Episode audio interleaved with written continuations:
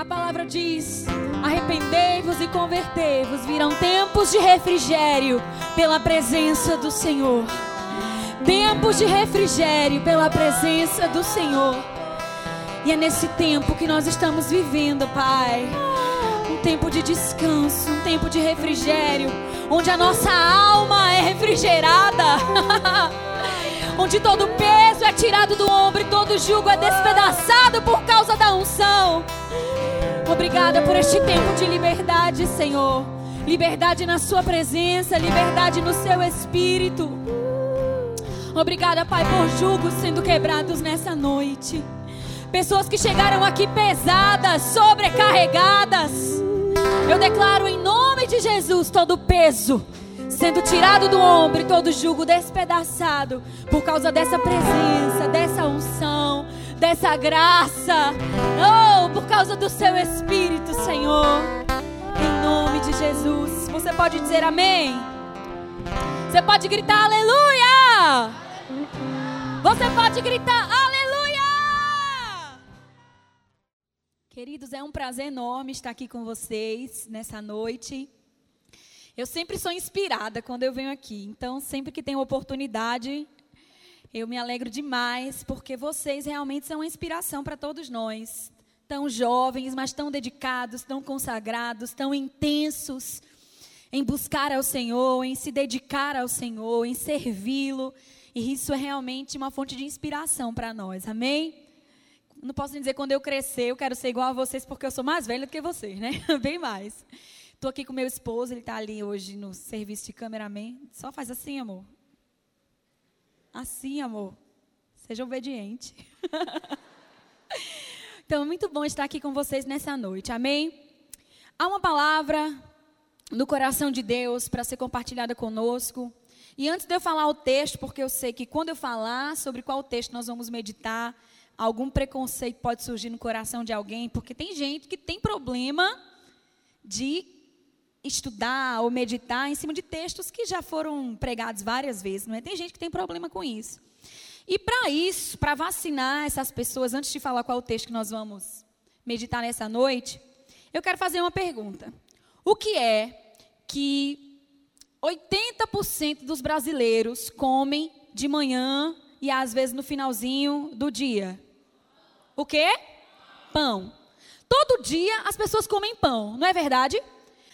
Mas se deixar é pão todo dia. Então tem gente que come pão todo dia. É o mesmo pão francês todo dia. Mas quando você chega na padaria, você não chega para o padeiro dizendo assim: Ei, me dá aquele pão francês de ontem. Não. Você diz, eu quero aquele pão francês quentinho, fresquinho, que saiu do forno agora. Não pode nem amarrar a boca do saco, senão vai fazer o, o, o pão buchar. De tão quentinho que ele está, de tão fresquinho que ele está. Então, é o mesmo pão de todos os dias. Mas não é o mesmo pão porque é um pão fresco. É um pão que acabou de sair do forno. Amém? Então, tira esse preconceito, às vezes, que a gente tem de meditar sobre os mesmos textos da palavra, porque pode ser o mesmo texto, mas é uma unção fresca que vem sobre aquela ministração. Amém? Tem novidade naquilo que a gente está sempre vendo, enxergando, meditando. Na verdade, a palavra de Deus, ela se renova toda manhã. E isso não significa que enquanto a gente dorme, o Espírito Santo vai lá e faz a sopa de letrinha e bagunça tudo. E quando você lê aquele versículo, mudou as palavras de lugar. Não, as palavras vão estar no mesmo lugar. É o mesmo, o Senhor é o meu pastor e nada me faltará. Vai estar tudo no mesmo canto. Mas quando você lê, nessa maturidade que você se encontra hoje, aquele texto causa um impacto diferente na sua vida. É como se você estivesse lendo pela primeira vez um texto que você já leu milhares de vezes. Porque a palavra de Deus, ela é viva. Amém, irmãos? Então não deixa esse preconceito de um texto já batido roubar aquilo que o Senhor tem de novo, de fresco, para acrescentar na sua vida hoje. Amém? Então agora eu posso dizer qual é o texto. Nós vamos ler a Bíblia hoje no Salmo 23. Amém? Abra sua Bíblia no Salmo 23. E um outro perigo é, de leitura de texto assim, que a gente já leu muitas vezes, é a gente ler com um olhar viciado. Não sei se você se você já, já parou para pensar sobre isso. Por exemplo, eu trabalho no, de, no departamento de comunicação, lá do ministério, né? Com Thaisa, com outras meninas, Perilo, nosso chefe. E é comum quando a gente, a gente não elas, porque não trabalho nessa parte, escrevem alguma notícia, alguma matéria da revista, é comum que outra pessoa corrija aquele texto. Porque como ela já trabalhou em cima, trabalhou muito em cima daquelas palavras, ela não consegue enxergar os erros de ortografia.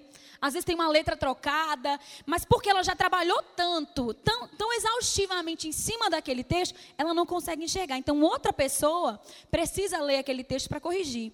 Às vezes, e isso é o que eu chamo de leitura viciada, você já está condicionado a enxergar o que você quer em cima daquele texto que você está lendo. Infelizmente, às vezes a gente faz isso com textos da palavra de Deus. Quando a gente pensa em Salmo 23, qual é o assunto bíblico que surge dentro do seu coração? prosperidade, não é? Senhor, meu pastor, nada vai me faltar. Então vai ter provisão, não vai faltar dinheiro, não vai faltar recursos. Então, como a gente já tem uma percepção de que esse texto fala sobre isso, frequentemente quando a gente vai ler, a gente só enxerga isso. Porque já entra com esse óculos, com a leitura viciada desse texto da palavra de Deus. Então eu quero que você tire todos os óculos. Faz igual a Thaisa, para ouvir melhor tem que tirar o óculos, né? Para ouvir melhor, tem que colocar o óculos. Tira todos os óculos que você já usou para ler o Salmo 23 hoje. E se permita que o Espírito Santo ministre algo novo ao seu coração. Amém? Você vai ver que esse texto aqui ele fala muito mais do que prosperidade financeira. Deus vai muito mais profundo aqui do que você talvez já tenha enxergado antes. Amém? Ok. Então, vamos ler o Salmo 23 sob uma nova perspectiva hoje. Às vezes, quando a gente precisa de recursos espirituais, estou passando determinada situação, a gente já pensa, ah, aquele texto da Bíblia fala sobre isso. E você logo confessa, você logo crê, não é assim? E o Salmo 23 é um desses textos poderosos que a gente tem como recurso nos momentos de dificuldade que a gente enfrenta na vida. Você está se sentindo sozinho, desamparado, você lembra logo, o Senhor é o meu pastor. Nada vai me faltar, eu não estou sozinho, Ele está comigo, Ele está do meu lado, Ele está me apacentando, Ele está me, me guiando, Ele está me conduzindo. Então, o Salmo 23 é um salmo muito importante na nossa vida, na vida de qualquer cristão, porque é, é, é um dos primeiros textos que a gente saca nos momentos de necessidade, não é verdade? Então, vamos ler aqui no Salmo 23, primeiro versículo diz: Eu não coloquei meu, meu alarme para ir. Diz: O Senhor é o meu pastor e nada me faltará. Não tem versículo assim, muitos trazem essa segurança, mas que traga tanta segurança para nós como esse aqui, de saber que o Senhor, ele é o nosso pastor e por causa disso nada vai nos faltar. E quando você pensa nisso, amado, você pode incluir tudo aquilo que você precisa. Eu gosto de Deus porque ele é bem exagerado na, nas expressões que ele utiliza. Porque quando ele diz assim que nada vai nos faltar, é porque absolutamente nada do que a gente esteja precisando, necessitando, vai nos faltar pelo fato do Senhor ser o nosso pastor. Amém. Então nós podemos e devemos ter essa certeza, ter essa segurança de que pelo fato, pelo simples fato do Senhor ser o nosso pastor, e pelo fato de sermos ovelhas do seu rebanho, nada vai nos faltar. Eu sei que algumas coisas na minha vida eu não tenho essa convicção tão plena, tão absoluta quanto o fato de eu ser garota menina. Vocês estão comigo? Mas convicção é isso, é um fato estabelecido onde ninguém, nem coisa alguma, consegue mudar a sua opinião sobre isso. E essa aqui precisa ser uma convicção na sua vida. Você precisa estar plenamente convicto de que o Senhor é o seu pastor e de que nada, nada, nada, dinheiro, roupa, sapato, paz, alegria, convicção, certeza, graça, unção, nada vai te faltar, porque o Senhor é o seu pastor. Você precisa nutrir, alimentar, construir essa convicção plena e absoluta dentro do seu coração de que você tem um pastor que cuida de você. Amém? O teu pai pode falhar no cuidado contigo. A tua mãe pode falhar no cuidado contigo. Querendo ou sem querer. Os teus pastores podem até se esquecer de que foi seu aniversário, não mandar mensagem no Facebook. O seu melhor amigo pode falhar, se esquecer de você, mas eu quero te dizer: existe um que não te esquece um só segundo. E não é só lembrar por lembrar, é lembrar para cuidar, é lembrar para prover, é lembrar para amparar, é lembrar para não permitir que nada te falte. Amém? Você vai sair daqui convicto disso? Então, se eu já implantei essa convicção no seu coração, já saiu daqui satisfeita. Você precisa nutrir isso todos os dias. Quando os pensamentos contrários surgirem, de que você está só, de que esqueceram de você, de que você está sem dinheiro, de que você está precisando de alguma coisa, Deixe essa convicção borbulhar dentro do seu coração. E eu tenho certeza que junto com essa convicção vai vir um ha-ha-ha. De que o Senhor cuida de você, Ele é o seu pastor e nada vai te faltar. Amém? Então eu sei que esse ponto do cuidado de Deus, da provisão de Deus, é o assunto que as pessoas mais destacam dentro desse texto. Mas a gente não vai parar aí. Amém? Como eu disse para vocês, tem muito mais aqui. Então ele cuida de nós, ele é o nosso pastor, por isso nada nos falta, e a Bíblia diz que ele nos faz repousar. A tua convicção em Deus de que ele cuida de você precisa ser tanta a ponto de você descansar. Sabe que às vezes a gente diz com a boca que a gente está crendo, mas o nosso coração está cheio de preocupação? Nosso coração está cheio de ansiedade. E a gente diz: Eu estou crendo, eu estou crendo, eu acredito. Mas por dentro, o coração completamente revirado, com dúvidas, anseios, receio de que não vá dar certo, de que não vá acontecer. E é aí que a gente perde a bênção. Porque um dos maiores inimigos da fé, da convicção, da certeza, é a ansiedade. A ansiedade mostra que a sua convicção não está tão firme quanto você declara. Vocês estão entendendo o que eu estou falando? Então, quando é que eu sei que realmente eu estou acreditando de que Deus é meu pastor e que nada vai me faltar? Quando eu consigo descansar. Amém? Eu me lembro de uma história que eu li num um dos livros de, do irmão Reagan, de que estava tendo uma guerra lá nos Estados Unidos e de que soava uma, uma sirene bem alta no momento em que aquela cidade ia ser bombardeada. Nem sei se eu já falei isso para vocês aqui, mas eu acho que não. Enfim. Sempre está mudando, aqui tem muita gente nova, né? Se eu já falei, vou falar de novo. Recebe.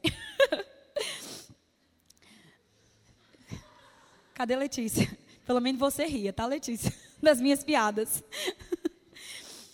E aí, sempre soava aquela sirene e as pessoas corriam para um abrigo antibomba que existia debaixo da igreja. E aí, um dia, soou o alarme, e aí eles foram para esse abrigo, esse refúgio antibomba. E aí começaram a procurar: cadê Fulano? Está aqui. Cadê Cicrano? Está ali. Cadê a irmã Coisinha?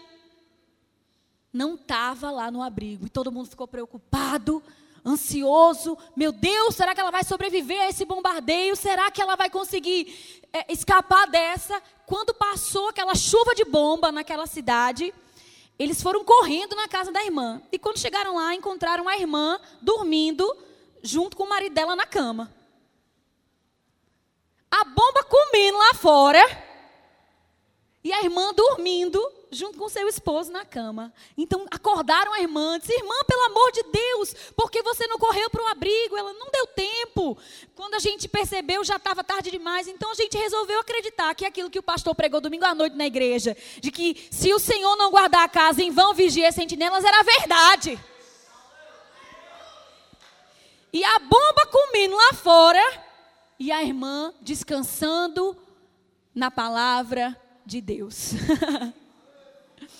Então, o nosso lugar de segurança, amados, o nosso lugar de refúgio, refrigério, não é na igreja, não é no nosso quarto, não é na nossa casa, não é com as pessoas que a gente ama. O nosso lugar de refúgio, de segurança, é a palavra de Deus. Porque todas essas coisas podem falhar, mas a palavra não falha. Deus, Ele vai cumprir aquilo que Ele disse na Sua palavra. E que se Ele disse que vai nos guardar, Ele vai nos guardar. Se Ele disse que vai prover, Ele vai prover. Se Ele disse que nada vai nos soltar, nada vai nos soltar. E nós precisamos confiar nisso.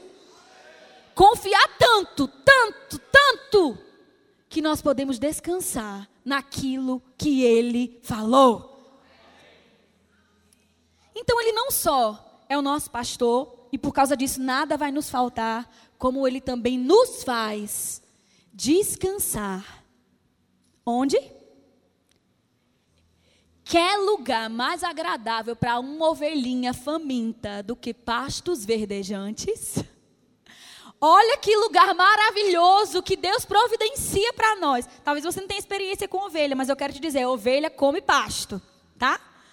Não tem lugar mais agradável, mais delicioso para uma ovelha do que descansar em pastos verdinhos, pastos verdejantes. A, a, a ovelha não tem nem trabalho para comer, ela só abre a boca, deitada mesmo em nhaco. Come. Já está ali. Já está ali. Então Deus, Ele promove para nós ambientes favoráveis para o nosso aprazimento, para a nossa alegria. Amém, amados? É nesse lugar que Ele nos faz descansar em pastos verdejantes. Diz mais: leva-me junto, leva-me para junto das águas de descanso. Eu fui estudar um pouco sobre o que significa essas águas de descanso. E era muito comum naquela época eles saírem de, de um lugar para outro e levavam todo o gado todo o rebanho, toda a família, e montavam um acampamento num outro lugar. E já existiam essas paradas estratégicas, sabe? Quando a gente vai fazer uma viagem um pouco longa de carro, a gente tem que planejar onde a gente vai parar, onde a gente vai dormir, onde a gente vai abastecer, onde a gente vai comer, não é assim? Então, quando havia essa, essas andanças, eles já tinham lugares estratégicos onde parariam que todo mundo ia poder se alimentar, ia poder se refrescar. E eram as águas de descanso. Amém? Era um lugar onde tinha água. E esse lugar é chamado de águas de descanso. E é nesses lugares que o Senhor quer nos levar. Amém? Nos levar para águas de descanso. Há um rio que corre do trono de Deus, que corre da morada do Altíssimo. Amém? Existem águas de descanso correndo do trono da graça de Deus sobre a nossa vida. Amém, amados? E é nessa água que a gente é nessas águas que a gente é renovado, refrigerado, revigorado. Águas de descanso para mim e para você. Amém? Ele nos leva junto às águas de descanso. Ele refrigera a nossa alma. Eu sei que você sabe disso, com certeza você já ouviu aqui nessa, nessa sala, nesse, nesse departamento, de que você é um espírito, de que você possui uma alma e de que você habita num corpo. Não é assim?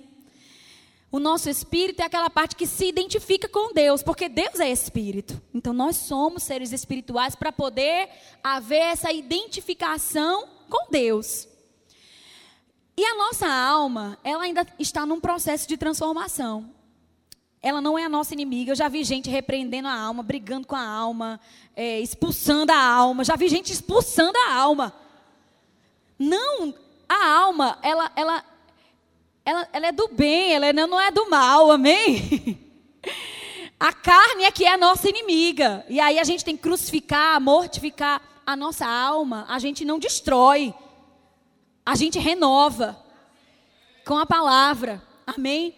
E há na presença do Senhor refrigério para nossa alma. É muito comum a nossa alma ficar cansada, sobrecarregada, estressada, no dia a dia, com a correria do dia, com, as, com os afazeres, com as tarefas da escola, com as obrigações que a gente tem em casa, é muito comum a nossa alma ficar cansada, sobrecarregada por causa do dia a dia, do cotidiano. E a Bíblia diz o quê? Que nessas águas de descanso, a nossa alma ela é refrigerada. Amém? Sabe quando você está no calor do centro da cidade de Campina Grande? Quente durante o dia. Você está olhando, fazendo um orçamento de alguma coisa. Entra em várias lojas, você já está moído, já está pôde, cansado. E aí você entra numa loja que tem ar-condicionado. Não é maravilhoso? Quantos aqui já experimentaram essa sensação? De vir num calor, num calor, num calor. Aí de repente você passa naquela cortina de vento ali e vem aquele refrigério vem aquele, aquele frescor, aquela coisa deliciosa, aquela coisa maravilhosa. Não é assim? Na presença de Deus, a gente tem essa sensação na nossa alma. Aquele peso, aquele cansaço, aquela fadiga, ela é refrigerada. A nossa alma, ela é refrigerada. Amém? É o mesmo processo do F5 no computador. Você já deu F5 no seu computador? Quando você está esperando sair o resultado do vestibular e nada de aparecer, nada de aparecer, você fica lá, F5, F5, F5, F5, F5, atualizando direto para ver se acontece alguma coisa nova ali diante dos seus olhos, não é assim? Eu quero te dizer, amado, que na presença de Deus, o F5 ele é apertado e a sua alma ela é renovada, refrigerada, refrescada por causa dessa presença, por causa dessa unção. Então você pode até chegar cansado, moído, pregado, Quantos aqui já experimentaram essa sensação? Mas quando passam ali pelaquela porta e tem essa unção gostosa, fresca aqui neste lugar, a gente não sai daqui do mesmo jeito que chegou. Eu sei que você já passou por isso. Eu sei que você já teve essa sensação. Você já experimentou isso na pele. Amém? É tão bom. É tão bom receber um F5 de Deus. Amém? Quanta coisa nova a gente recebe por causa da presença do Senhor. Não é assim, amados? Então a nossa alma ela é renovada, refrigerada. Refrigera a minha alma, guia-me pelas veredas da justiça. Então esse salmo ele é muito conhecido como salmo da provisão, mas eu enxergo muito mais como o salmo onde o Senhor, o pastor, está conduzindo, está guiando, está levando. Não sei se você observa, mas a Bíblia diz, diz aqui, ó, ele me faz leva-me, refrigera-me, guia-me. São é, é, verbos atribuídos a Deus. São ações divinas. Eu sei que existe a nossa parte, amém? Como ovelhas obedientes, em fazer coisas, em ter a voz ativa. Mas nesse momento aqui, o que eu vejo é Deus fazendo. É Deus levando. É Deus renovando, é Deus conduzindo, é Deus providenciando, é a ação de Deus intervindo na nossa vida. Porque tem horas e momentos, amados, que a gente não consegue fazer nada. Que aí quem tem que fazer é Ele. Amém? E a Bíblia diz aqui: Ele nos guia pelas veredas da justiça. Não sei quantos alcançaram isso aqui, eu acho que ninguém, sabe? Eu acho que nem é um exemplo muito adequado para a idade de vocês, mas eu vou tentar. Na minha época de infância, hoje faz tempo, eu sei, faz muito tempo. Hoje a gente tem celular, quando a gente quer se comunicar com alguém, a gente manda um zap, né? Meu marido não, ele usa Telegram. Mas a gente manda uma mensagem pelo celular. Mas quando eu era criança, tinha um negócio chamado Alktok. Vocês já ouviram falar disso? Faz assim. Diz faz tempo. tinha um negócio chamado Alktok.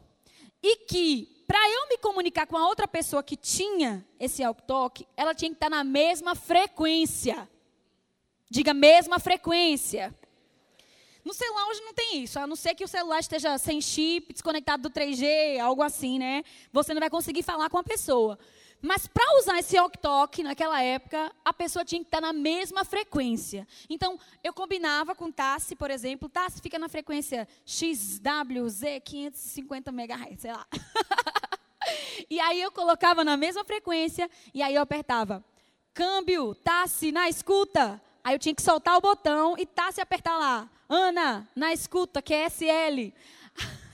Aí eu via, apertava o botão. Tassi tinha que soltar o botão para poder falar com ela. Mas se não tivéssemos na mesma frequência, eu podia apertar o botão, soltar o botão, ficar com a língua roxa de falar. Tassi não iria ouvir. Vocês entenderam a, a, a tecnologia daquela época como era? Avançadíssima. Pensa. Tinha que estar tá na mesma frequência. Diga mesma frequência. Eu sei que Deus, Ele tem meios bem mais modernos de se comunicar com a gente. Mas esse princípio de estar na mesma frequência permanece até hoje. Pode vir até, amados, o, zap sair, cair de moda, zap ficar desatualizado e a gente se comunicar só com o poder do pensamento. Mas com Deus ainda vai rolar a parada de estar na mesma frequência que Ele. Se você não estiver na mesma frequência que Deus, Ele vai falar e você não vai ouvir. Está entendendo o que eu estou falando? Por que, que eu estou tocando nesse ponto? Porque Deus sempre está falando com a gente. Mas por que nem sempre a gente está ouvindo? Porque existem interferências que causam ruídos e roubam a nossa comunicação com Deus. Está ficando quieto hoje à noite. Deus sempre está falando. Mas por que nem sempre a gente está ouvindo? O que, que a gente precisa fazer? Ajustar a nossa frequência. Ficar na mesma frequência de Deus. Liberar essa comunicação. E aí, tudo que Ele falar, eu vou ouvir. E como filho obediente, eu vou obedecer. Mas o princípio da obediência começa em você ouvir de Deus. E como é que eu vou ajustar essa frequência? Como é que eu vou colocar o meu coração, a minha vida na mesma frequência de Deus para que não haja interrupção na comunicação entre eu e Ele? Aí eu vou lembrar de novo para vocês como era naquela época, tá? O meu tio, ele trabalhava com esses rádios. Eu acho que até hoje, táxi usa ainda, táxi usa esses rádios.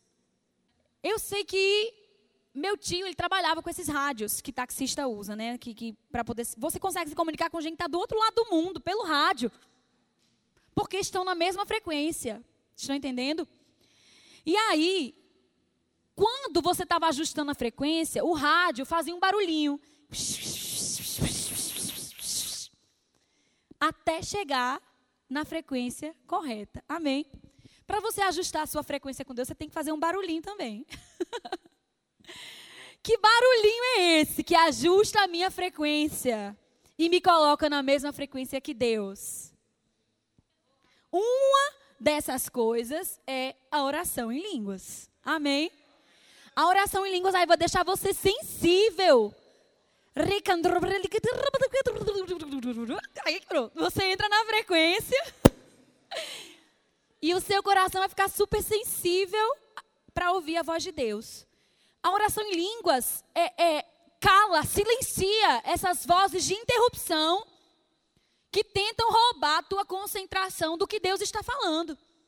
Então, quando você está muito perturbado, você está sendo tentado, você está sendo conduzido a fazer alguma coisa que você sabe que não é a vontade de Deus, amado, quer calar essas vozes? Fala mais alto do que elas. Mas não fala qualquer coisa, não. Não adianta gritar, ai, mamãe, socorro, não vai resolver. Quer resolver o problema? Se encha do Espírito Santo, fica cheio do fogo de Deus. Sintoniza o teu coração na mesma frequência de Deus. E aí você vai ouvir e vai obedecer o que Deus está falando. Amém. Deus quer sempre nos guiar. Deus sempre está falando. Mas por que, que a gente nem sempre está ouvindo? Quer ouvir? Quer obedecer? Coloca o teu coração na mesma frequência de Deus existe uma frequência divina. Amém? Existe uma frequência divina.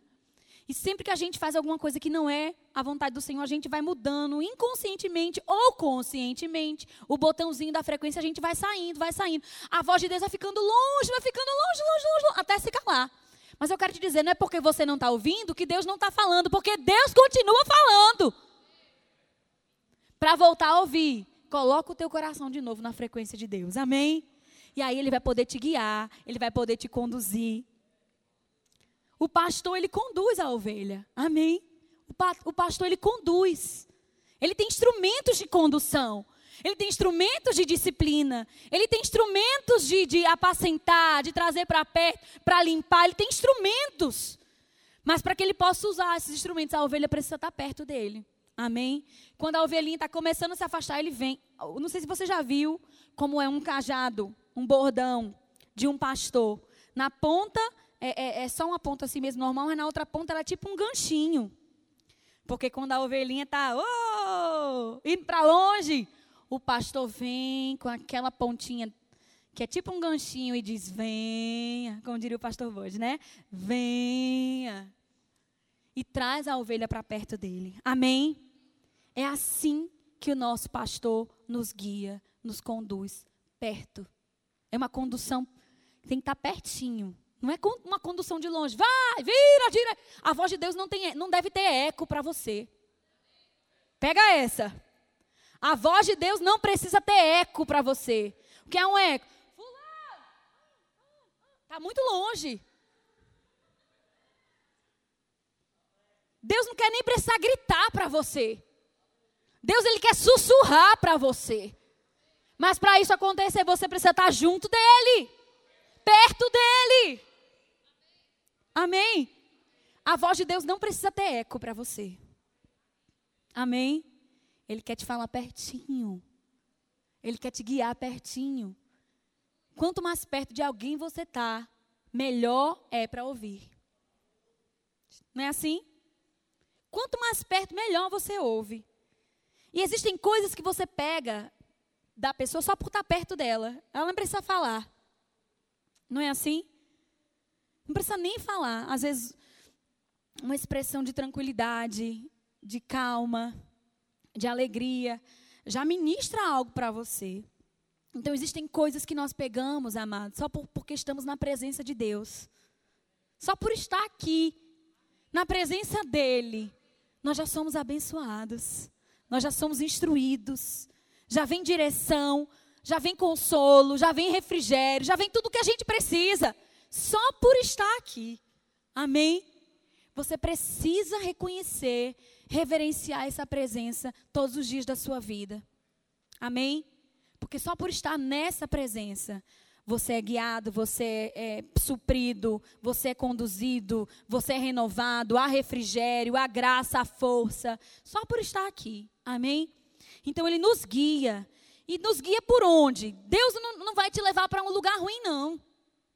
Não vai te conduzir para um, um penhasco, não.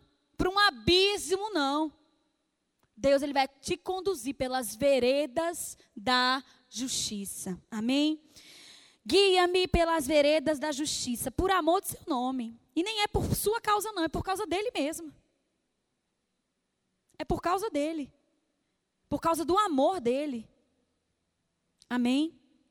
Por amor de seu nome ainda que eu ande pelo vale da sombra da morte. Isso não significa que a sua vida vai ser um vale de sombra da morte, não. Ah, meu Deus, a minha vida é um vale todos os dias. Não, não é isso que, que, que o salmista está falando. E tem gente que só se alegra quando está no vale, porque, ah, tá lá, estou vivendo biblicamente, estou no vale da sombra da morte.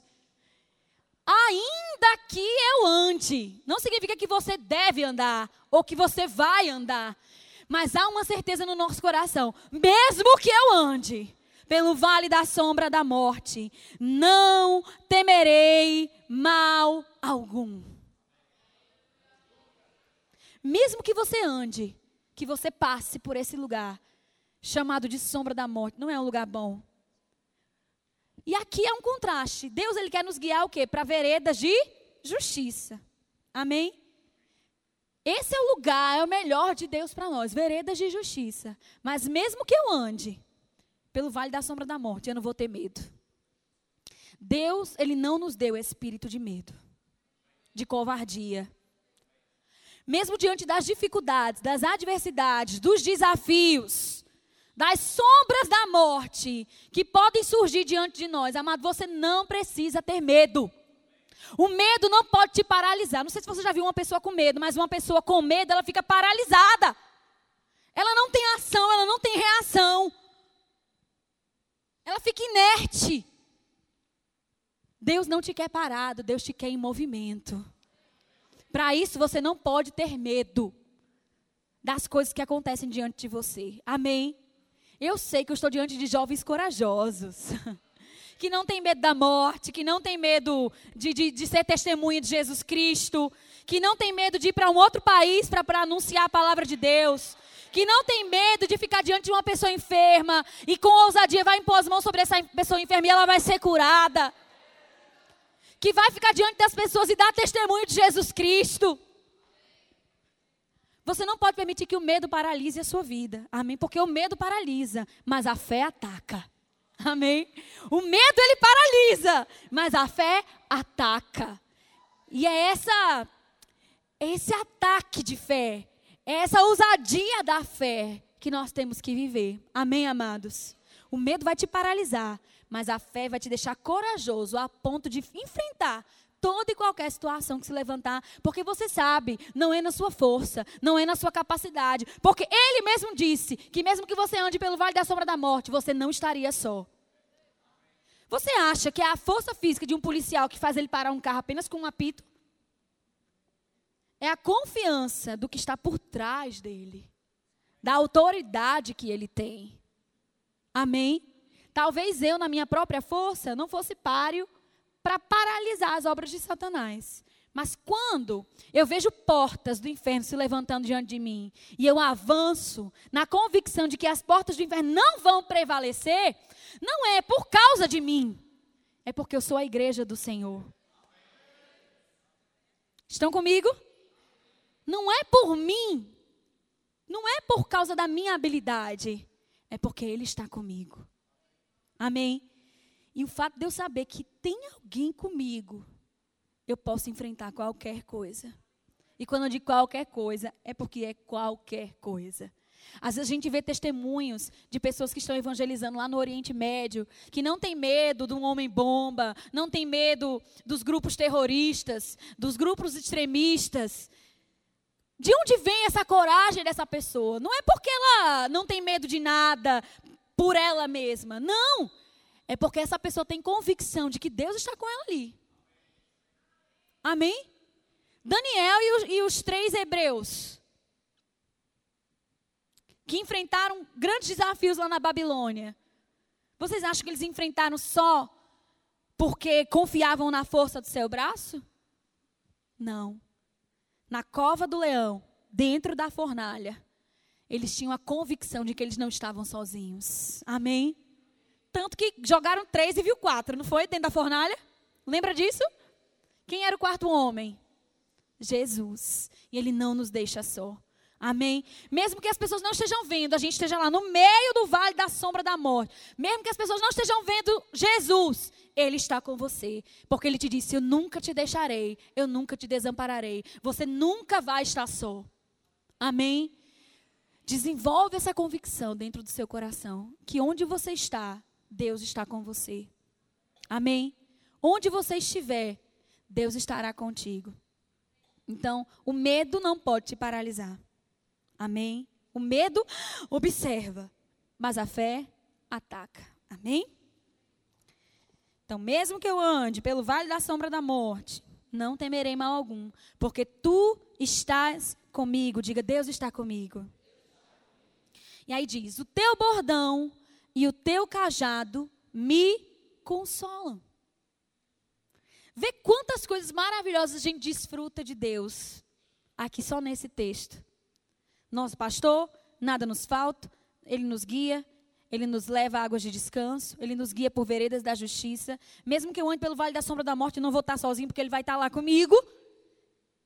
Não temo mal algum. E ainda, o bordão e o cajado me consolam. Eu sei, amados, que existem momentos na nossa vida de que nós precisamos mesmos ser consolados pelo Senhor. Amém? O que, que a gente diz para alguém perder um ente querido, um amigo, na palavra. Não tem explicação às vezes, não tem porquê, porque a gente não tem resposta para tudo. Você já, você já descobriu isso na sua vida? Que você não sabe de tudo? Que existem coisas que acontecem com a gente que você não sabe a resposta? E que se você for ficar tentando buscar o porquê, você vai ficar é louco? Então, para esses momentos, para todos os outros existe Mastercard, né? Mas para esse momento aqui, há o consolo do Senhor. Amém? Para aqueles momentos em que dinheiro não resolve, amigo não resolve, família não resolve, existe o consolo de Deus na nossa vida. E é tão bom saber que da parte dele existe consolo para nós. Amém? Há consolo em Deus. Para situações que não existem porquê, que não existe explicação, há consolo do Senhor para nós. Amém? A tua vara e o teu cajado me consolam. E como é que ele termina esse texto? Preparas-me uma mesa na presença dos meus adversários. Deus prepara uma mesa farta para você. Na presença de todos, inclusive do seu inimigo. Amém. Você vai pisar na cabeça do inimigo. ele não vai ser só derrotado, ele vai ser humilhado. Porque Deus vai te honrar. Preparar uma mesa para alguém é honra. Quando eu vou receber alguém na minha casa e eu quero honrar aquela pessoa, eu preparo a mesa com o melhor que eu tenho. Eu vou desenterrar as louças, o melhor talher. Não vou colocar o pão de qualquer jeito na mesa, vou botar dentro de uma cestinha. E vou colocar aparador e todas as coisas, todos os riquififes que as mulheres têm em casa. Porque eu quero honrar aquela pessoa. Eu quero que ela saiba, no momento que ela se sentar à mesa, de que ela é honrada por mim. Então, quando a Bíblia diz assim que Deus vai preparar uma mesa para você, amado, não é uma mesa qualquer, não, é uma mesa de honra. É uma mesa de honra. E isso fica ainda muito mais claro quando Deus diz aqui: na presença dos inimigos. Diga, vixe. É muita coisa aqui. Não é pouca coisa, não. E eu quero que você saia daqui cheio mesmo. Sabe? Sabe aquele, aquele arzinho, cabisbaixo? Eu não sou nada, eu não sou ninguém, eu não sirvo para nada. Eu não quero que você saia daqui desse mesmo jeito que você entrou, não. Eu quero que você saia daqui sabendo que você é amado por Deus e que Deus vai te honrar na presença dos inimigos. De que você é filho amado, você não é filho bastardo. De que Deus se importa com você. De que Ele está olhando para a sua vida. De que Ele está vendo a situação que você está passando. E que Ele tem uma mensagem para você hoje à noite. Querido, meu filho, meu filho amado, Ajusta a frequência do seu coração. Ouve da minha boca. Pratica o que eu estou falando. Porque eu vou te conduzir por veredas da justiça. E nesse lugar há uma mesa posta para você. Uma mesa de honra. Não é uma mesa só onde as minhas necessidades vão ser supridas. Não, Deus vai fazer mais do que isso. É mais do que necessidade suprida, é honra. Não, ter a necessidade suprida já está bom demais para muita gente, né? Oh, ótimo. Mas a Bíblia diz que Ele supre as nossas necessidades, mas também satisfaz os desejos do nosso coração.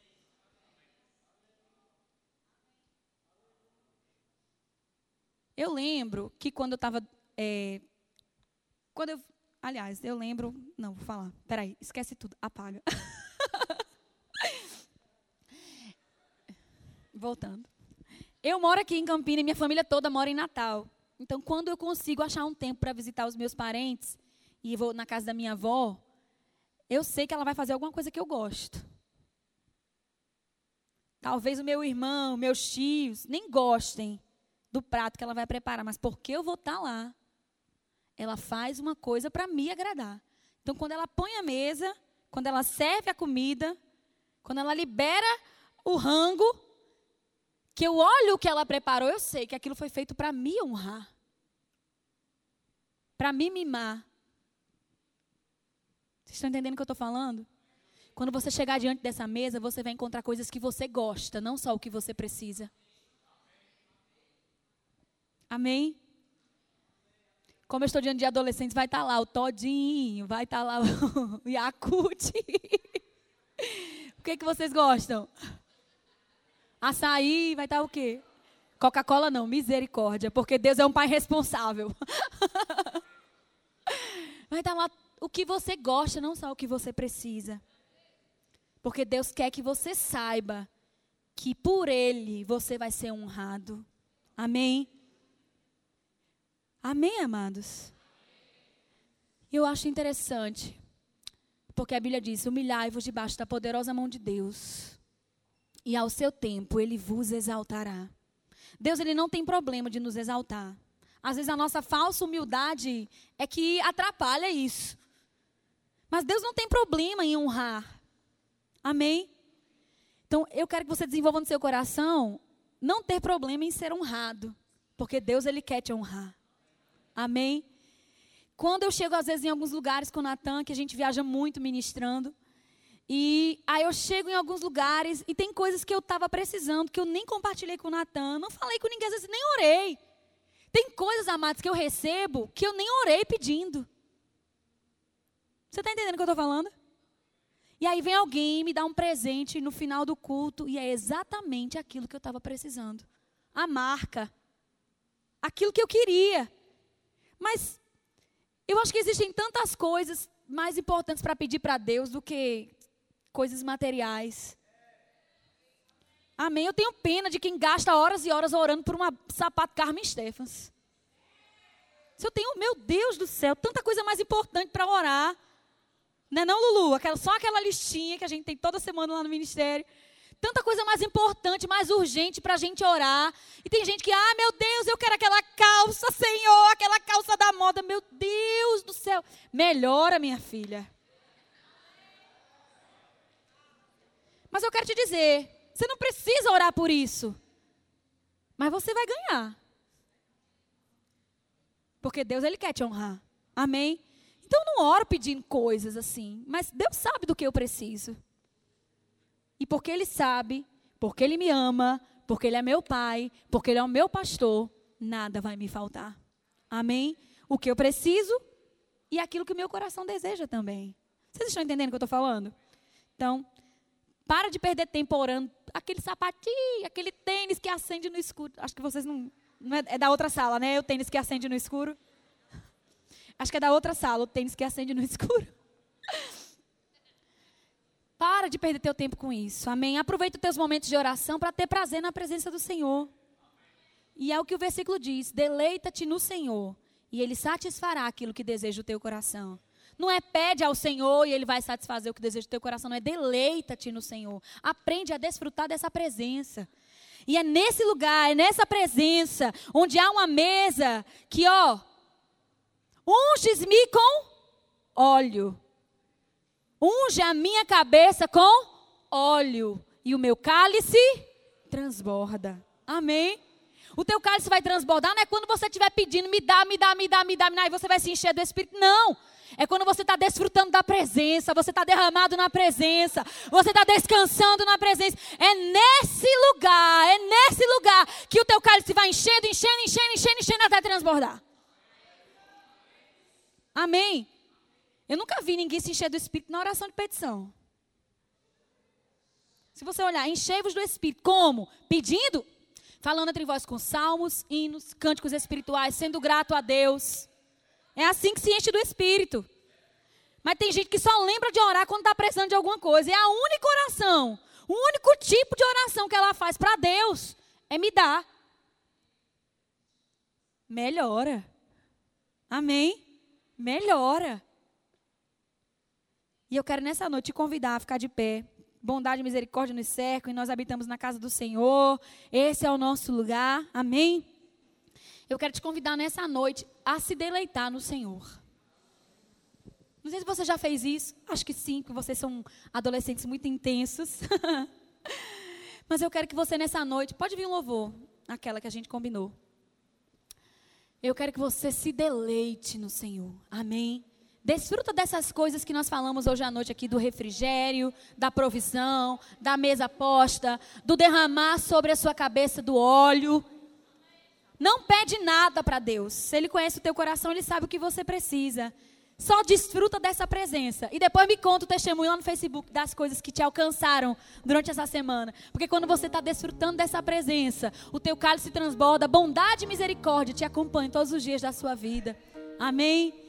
Então fecha os teus olhos, ergue as suas mãos. Não se preocupe com quem está do seu lado. Só desfruta. Só aproveita, meu filho. Só aproveita dessa presença.